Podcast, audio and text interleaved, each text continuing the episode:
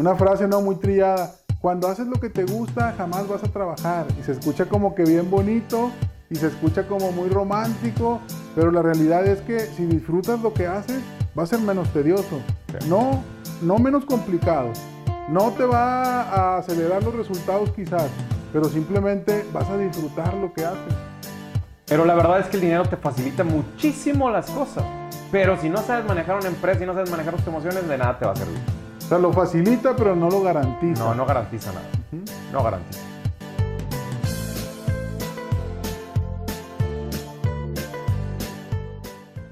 Pues bienvenidos a este nuevo proyecto en el cual vamos a estar hablando de las emociones y los negocios.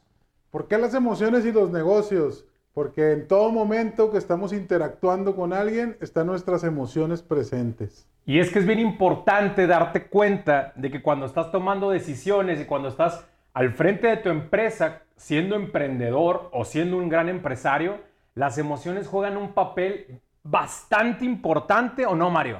Sí. Mira qué tan importante es que ahorita se nos olvidó hasta presentarnos porque estamos un poco nerviosos.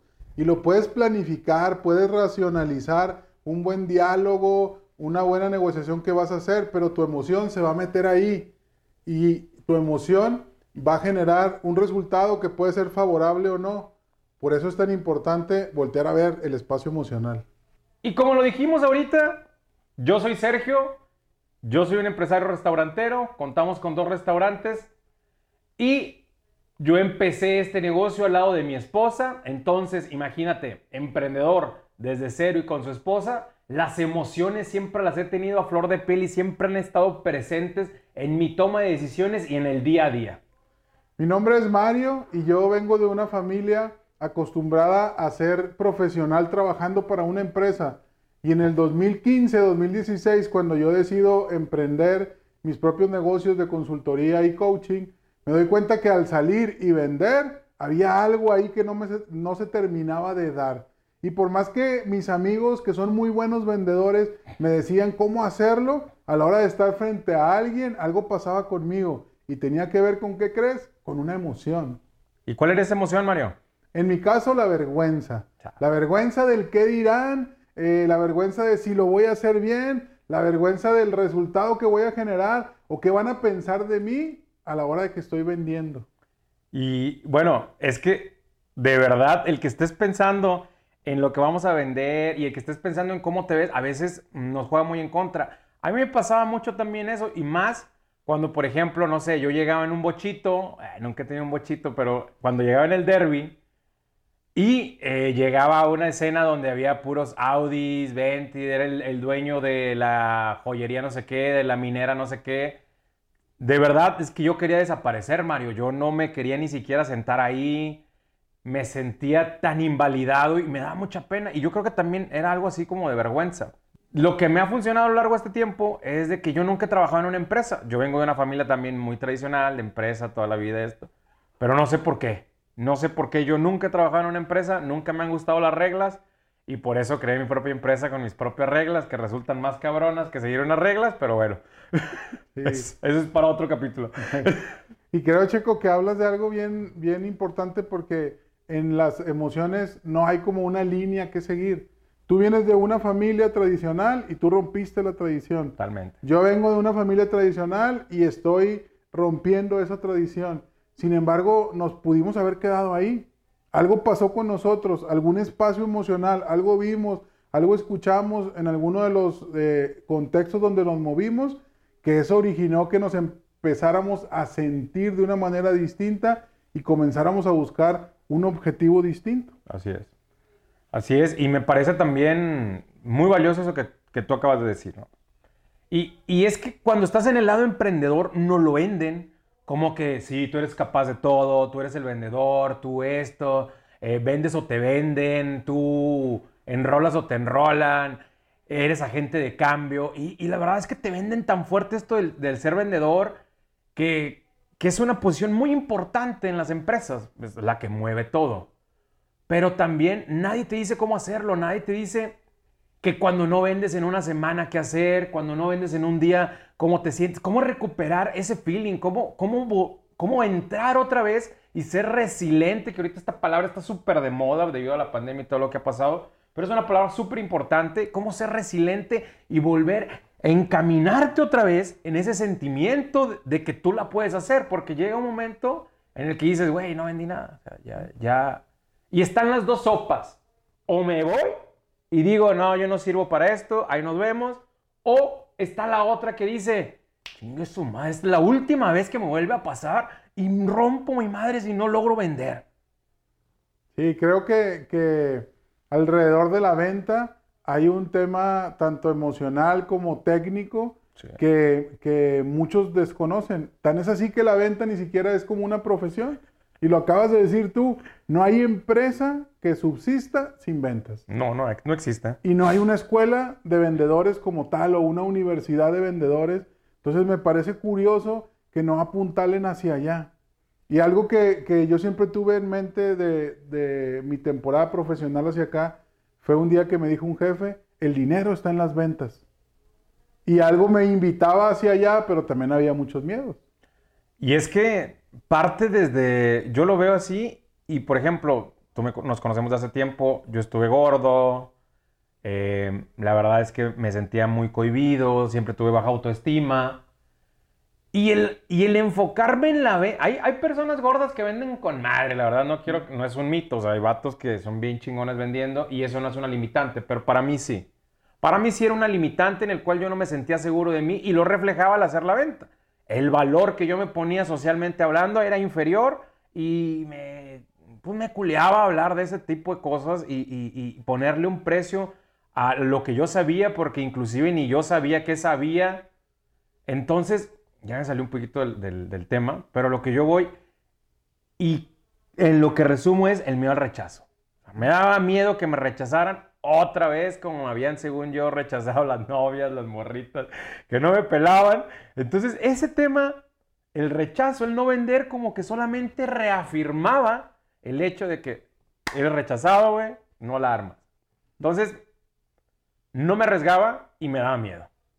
Y, mira, todo, ahorita lo que platicas, el, miedo al rechazo y cómo nos vamos ocultando, ¿no? Porque pues yo también era, eh, era uno o quizás sigue siendo uno de mis talones de Aquiles el sentirme rechazado. Entonces yo creo que en este tema de las ventas eh, es algo que el vendedor atraviesa.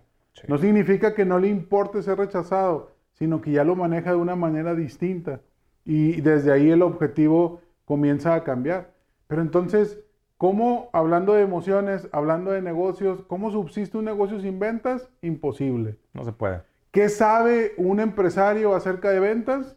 Importante pregunta que la gente comience a hacerse, porque también de pronto dependen tu negocio de otras personas y tú me lo decías y me lo sigues diciendo, no le pases la responsabilidad de vender a alguien más, porque en el momento en el que yo la empecé a tomar, hubo gente que se empezó a acercar a mí con la intención de vender lo que yo hago, pero antes de eso, más bien como que mi necesidad los asustaba. Y nuevamente, ¿qué está presente ahí en la necesidad? Una emoción que no le vibra de manera favorable a la gente y prefiere alejarse. Así es. Así es, porque yo, yo lo que te decía es que no pases esa responsabilidad antes de que la domines tú, porque la esencia del, del líder eh, se vive, se mama y se siente. Entonces, si tú eres un líder que no sabe vender, es cierto que busques a tu equipo perfecto. Y la verdad es que eso es lo que te dicen los libros. No, es que tú tienes que buscarte un equipo que el cual cumpla los patrones y te tapen esos defectos que tú no logras dominar, porque eso es el ser empresario. Y sí, esa es la teoría. Pero yo sí creo en las energías y yo sí creo en, en esta energía que es las ventas y que es el ser emprendedor. Yo lo he vivido. Si tú no dominas bien ese tema de las ventas, probablemente tus vendedores no van a vender como tú esperas. Te van a picar los ojos, te van a decir, entonces no quiere decir que seas el más chingón, pero simple y sencillamente tienes que conocer de lo que estás hablando y te tienes que involucrar. Primero te tienes que manchar para después poder des... ¿Cómo se llama? Eh, ¿Cómo se llama eso? Desmenuzar. No, no, no, o sea, pasársela la responsabilidad a alguien más. Primero la tienes que saber tú o tienes que saber cómo funciona. Delegar. Esa era la palabra. Y, y a final de cuentas, al hablar de los negocios, está ahí la venta con el cliente, pero también está la venta de la imagen con los proveedores para que también te, te, eh, te fíen o te, te den créditos. Y está la venta que haces de tu imagen con la competencia para que te empiecen a, quizás como a, querer copiar o te empiezan a, ver. Entonces en todo momento se está vendiendo algo del ser humano en los negocios. Hasta cuando vas a buscar novia te tienes que vender. O sea, no vas a decir, ¿qué onda? Soy Sergio. Eh, la verdad es que no sé ni hablar. Eh, gano dos mil pesos al mes. Eh, no, no soy muy limpio ni ordenado. No vas a decir esto, compadre. O sea, eso también es una labor de venta, de, que te vean como, como una oferta. Eh, entonces, todo el día estamos vendiendo y todo el tiempo estamos vendiendo. Hoy, debido a los cambios tecnológicos, yo creo que las ventas se han hecho un poquito más difíciles para los que nos gusta hablar y más fáciles para los que no les gusta hablar. ¿Por qué? Porque si tú eres un buen programador y sabes leer bien las tendencias, Puedes hacer muy buenas ventas sin tener interacciones con nadie. Y está con madre también, porque es un nuevo mercado que está explotándose y que si tú apenas te vas a subir al, marketing tecnológico, al e-commerce, es el momento perfecto para que empieces a conocerlo. Y yo creo, Sergio, que inclusive ahí eh, lo que hay detrás de eso es que va a mover a la gente y por ahí es el gancho y eso también tiene que ver con emociones. Eh, hace ratito que, que, decías tú, eh, ya se me fue lo que te iba a decir, güey. Dije, tengo que decirle algo de eso. Pero no se cae este güey, ¿verdad? ¿Y qué era? No, se, me fue, se me fue sobre qué era. Quería incorporar algo acerca de un, algo que habías comentado. Pero bueno.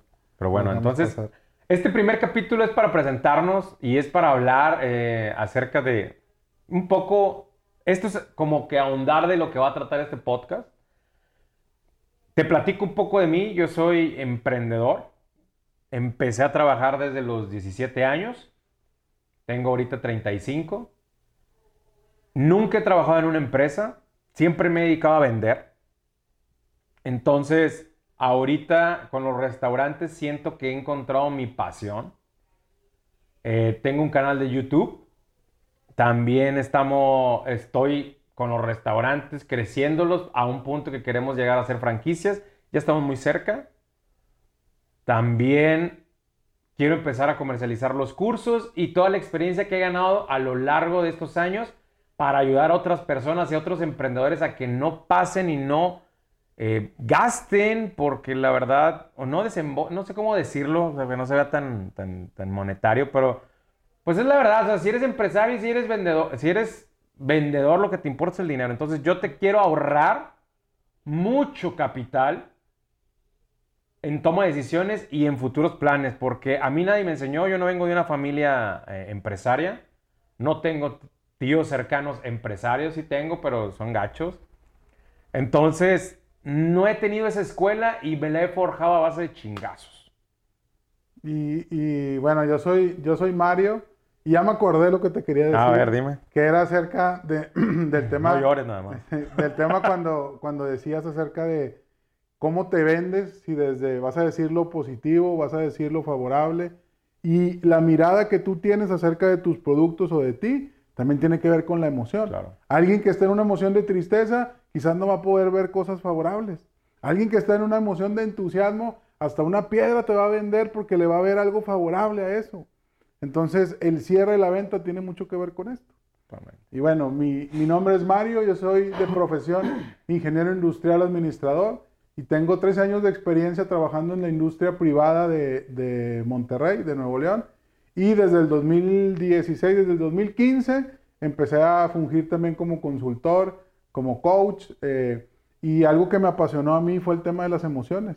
Porque cuando yo empecé a hacer conciencia de mis emociones, mis resultados comenzaron a cambiar.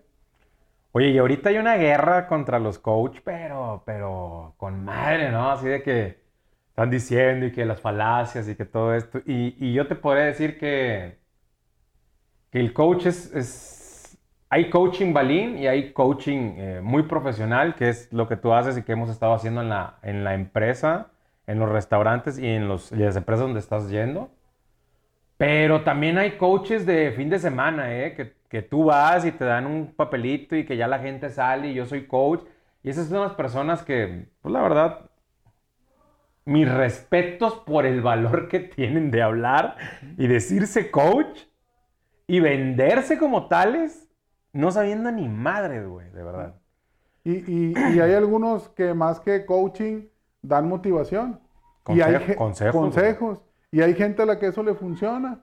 El punto es que creo que debemos de aprender a ser honestos y decir, lo que hago no es coaching. El coaching es un acompañamiento, no una consejería, no una mentoría. Entonces creo que por ahí hay como ciertos paradigmas que hacen que la gente no termine de aceptar el coaching. Y, según dicen los especialistas en, temas de profesionalización, que en los próximos 10 años va a ser una de las profesiones más rentables. Y yo sé que a muchos les cuesta trabajo querer aceptar eso, pero se ve venir la necesidad que hay de los seres humanos de conocernos de una manera distinta. Oye, Mario, es que, digo, ¿cuántos años tú llevas en preparación de coaching?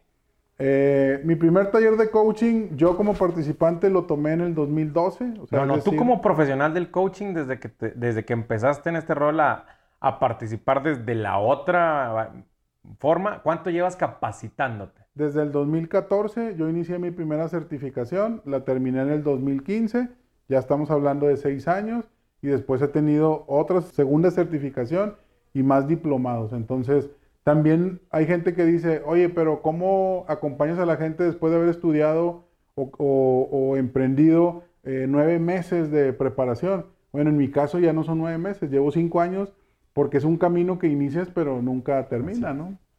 Y esto es algo bien importante en lo que nosotros queríamos, queremos decir, ¿no? Hay como, no sé, este, diplomados no sé, un diplomado de electricidad, pues, güey, en seis meses no vas a ver lo que en la carrera de ingeniero en electricidad y con no sé qué de, de FIME, o sea, es un mundo de preparación totalmente diferente. Tal vez a mucha raza le, esta comparación le rompa la cabeza, pero es que es la verdad, o sea, hay mucho estudio detrás de, del coaching y pues bueno, no nos queremos entrar en eso, queremos centrarnos en lo que las emociones representan porque nadie nos habla de esto. Los motivadores, gurús, todos los que están es de que o vendes, vende humos y que la chingada y de que yo soy, que como dice este vato, eh, no eres quien vas a llegar a ser y te lo pone que si no llegas a ser un vendedor eres un puñeto y a lo mejor ya eres puñeto, ¿no? Pero no, a lo que yo voy es de que hay tanta presión en la cual nos quieren someter y nos quieren hacer creer que si no logramos esas metas no servimos. Y eso se me hace una injusticia. ¿Por qué? Y se me hace algo totalmente fuera de razón. Porque las ventas y el emprender está bien cabrón y no es para todos. No te sientas mal si no, si dices esto no es para mí. Está bien. Eso está bien. Sí, definitivamente. Ah, yo que me tocó estar o me ha tocado estar en ambos lados como eh, trabajando para una empresa y ahora en, mis negocios y colaborando con otras consultorías, pues me doy cuenta que los precios que se tienen que pagar, yo no puedo decir si son altos, bajos o cómo, pero hay precios. No, si son bien altos. digo, eh, eh, a final de cuentas esa es una manera de mirarlo, ¿no? Un precio alto. y también hay precios altos que se pagan por ser empleado y también hay beneficios por ser empleado y también hay beneficios por ser emprendedor. El tema es que de pronto se romantizan mucho las cosas y dejamos de ver eh, ese, eso que en el coaching llamamos el precio que requieres pagar, que tiene que ver con esfuerzo, que tiene que ver con tiempo, que tiene que ver con dinero, que tiene que ver con conversaciones profundas, que tiene que ver con muchas cosas. Entonces, el punto, como dices Sergio, es que cada quien pueda decidir por dónde me quiero ir. Y puedes encontrar felicidad siendo empleado o siendo emprendedor, pero tiene mucho que ver con tu conocimiento emocional, con tu equilibrio emocional. Y es que ese, conocimiento emocional nos hace volver al centro y nos hace volver a, a, recordar por qué empezamos a hacer esto que estamos haciendo. ¿Cuánta gente, Sergio, no es emprendedor porque piensa que es una forma de llegar a, a éxito o porque su papá fue emprendedor y también quiere ser emprendedor o cuánta gente no es empleado porque quiere seguir la misma carrera de sus padres. Y ahí es donde yo creo que nos distanciamos de la plenitud porque estamos haciendo algo porque, porque queremos ser imagen de alguien más y ni siquiera hemos llegado, como decías tú ahorita, al centro de decir, ¿qué quiero hacer yo? ¿Qué es lo que me apasiona? Una frase no muy trillada, cuando haces lo que te gusta jamás vas a trabajar y se escucha como que bien bonito y se escucha como muy romántico, pero la realidad es que si disfrutas lo que haces va a ser menos tedioso, no, no menos complicado. No te va a acelerar los resultados quizás, pero simplemente vas a disfrutar lo que haces. Va a ser más, yo lo veo así. Eh, si, si amas lo que, donde está, ¿cómo era la frase? Eh, si haces, si lo que haces te gusta, jamás lo vas a considerar un trabajo o una chingada. Romantízalo y ponle los corazoncitos que quieras. Es cierto, en cierto aspecto yo lo veo más como que si estás donde te apasiona, vas a volver a encontrar la razón de por qué lo estás haciendo. Porque la verdad, déjame te digo una cosa, aunque te encante, va a ser una chinga. Esa no te la vas a poder quitar. La única raza o la única gente, no quiero demeritar el éxito de, las personas que, tienen mucho capital o que tienen eh, dinero, pero la verdad es que el dinero te facilita muchísimo las cosas. Pero si no sabes manejar una empresa y no sabes manejar tus emociones, de nada te va a servir. O sea, lo facilita, pero no lo garantiza. No, no garantiza nada. No garantiza. Entonces, yo aquí te lo, te lo pongo desde el aspecto, eh, yo creo que nosotros hemos logrado algo, algo, algo lindo en Monterrey y hemos crecido en, un rubro bastante competido. Y la verdad, yo sí te puedo hablar de, ese aspecto, ¿no? De, de, que yo amo lo que hago, pero hay veces que no quiero saber nada del restaurante. Entonces no me imagino a veces a gente trabajando en cosas que no les gustan. Porque realmente, aún amándolo, quiere cerrar todo y mandar a la fregada. Y puedes ver las caras de gente que llega de pronto a alguna empresa, Sergio. Hoy, hoy como consultor lo veo, lo viví en carne propia, y puedes ver el rostro de la gente llegando y de pronto se les desencaja en cuanto entran. ¿Qué quiere decir eso? Que no están eh, entusiasmados con lo que están viviendo todos los días y las ocho horas al menos que pasas ahí se convierten en un infierno.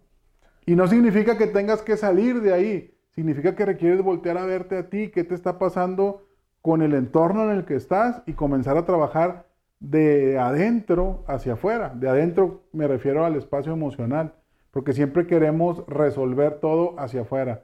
No me, no me llevo bien con mi jefe, que me lo quiten. No te llevas bien con tu jefe, ¿Qué requieres trabajar tú? Sí, como que estamos muy dados a, que todas las soluciones son externas. Ándale. Como que, oigan, ahí si escuchan a dos perritos, este, pues los saludan, ¿no? Es Pei y Renata. Estamos grabando aquí en nuestro estudio improvisado. Entonces, oíla, ya está. Díganle hola. Están diciendo hola a todos. Suscríbanse. Y si escuchan un bebé, también lo saludan porque es el mío que también de pronto hace eh, eh, escándalo. Y pues bueno, estamos, estamos trabajando y estamos, estamos buscando comunicarles todo esto que hemos aprendido a lo largo de estos años. Sí. Una experiencia de alrededor de 20 años, 20 años y ponerla al servicio tuyo. Y si algo te funciona, tómalo. Y si no te funciona, es porque estás mal. Nada, no es cierto. Eh, el punto es intercambiar información. Creo que ahorita estamos en, un tiempo, Sergio, donde la información se tiene muy a la mano y ya la gente va decidiendo cuál es la información que toma. Inclusive tienen tanta información que la gente solo señala y te juzga y te habla con una eh, autoridad de decir, te estás equivocado, ¿no? Entonces, también hay que tener cuidado en eso de, de saber que hay muchas opciones de, hacer las cosas, ¿no? Hay muchas formas de, también lograrlo. Y, bueno, en este tema de la información también es que acumular mucha información y no ponerla en práctica también tiene que ver con un espacio emocional. Y, quizás... O sea, todo tiene que ver con las emociones, Mario, es lo que me estás diciendo. Todo, por eso estamos hablando de... O sea, pero emociones, de que lloro mucho, que... No necesariamente. Puede ser que río mucho, o que enojo mucho, o que me enojo mucho. Hoy va a estar con madre los siguientes temas. Díganos, este. Bueno, sé que no vamos a tener muchos espectadores, pero me gusta hacer este drama de que díganos qué tema les gustaría que hablemos. Nuestros amigos de Argentina y los que nos están saludando en Europa y a nuestros amigos de Rusia. Los saludoskis. Díganos de qué temas quieren hablar. De igual forma, aunque no nos digan nada, vamos a seguir haciendo esto semana a semana y vamos a hablar de temas bastante interesantes, yo lo considero. Este fue como que ahondar en este tema y, platicar de, lo que vamos a estar viendo al día a día. Un tema, una presentación general de las emociones y los negocios. Y cuando seamos famosos, les vamos a decir, vayan y vean el primer video porque nada más tiene dos likes y hasta este va a tener chingos de likes y comentarios. Eso se llama entusiasmo. Y eso te lo da el, el, Estas son herramientas que te da el manejo de las emociones. El manejo, ¿no? ¿Cómo se podría llamar? Eh, la, asertividad emocional, dice una, una de mis maestras, y tiene que ver con conocer la emoción, saber qué es lo que eh, estás sintiendo y saber qué es lo que puedes hacer con eso. Perfecto. Y el empezar proyectos como estos, teniendo todo en contra, teniendo restaurantes en pandemia, problemas de, bla, bla, bla, Mario también acá, problemas en, en que van a cerrarnos, ¿no? Los cursos, todo esto. Y todavía dedicarnos a emprender, eso te lo da el confiar y el creer en ti, que puedes hacer algo y que puedes aportar y que puedes impactar personas. ¿Cómo dirías que, cómo decías ahorita? Eh, ¿Qué hicieron uno de tus maestros? Ah, que mientras más personas impactes, más eh, es... ¿Cómo era? Mientras más personas impactes, mientras a mayor número de personas impactes, mayor el éxito y los resultados que vas a tener. Esa frase me encanta y la verdad estoy totalmente de acuerdo. Entonces, a impactar el mundo, chavos. Y vamos a decirle acá cómo se despide un, un vato que yo veo que dice, queridos emprendedores. y pues bueno, no sé si quieres cerrar con algo. No, este fue el primer capítulo de emociones en los negocios. Ni siquiera sabemos bien el tema. No, no es cierto. Este fue el primer capítulo de emociones y los negocios. Y nos vamos yo contento. Yo también. Un poco asustado. Pues yo también. Vamos a hacer ahí de repente unos live para darle promoción a esto en nuestras páginas personales. Entonces también ahí denos su apoyo. Vamos a estructurar los temas y vamos a generar eh, desde la idea de cómo empezar, cómo salirte de esa zona, cómo buscar, cómo sentirte, lo que vas a manejar, bla, bla, bla. Gracias por vernos. Gracias Sergio por esta invitación. La vamos a romper. Así va a ser. Y no se pierdan también el canal de Revolución Verde y el de Relacionarte. Nos vemos en línea. Nos vemos.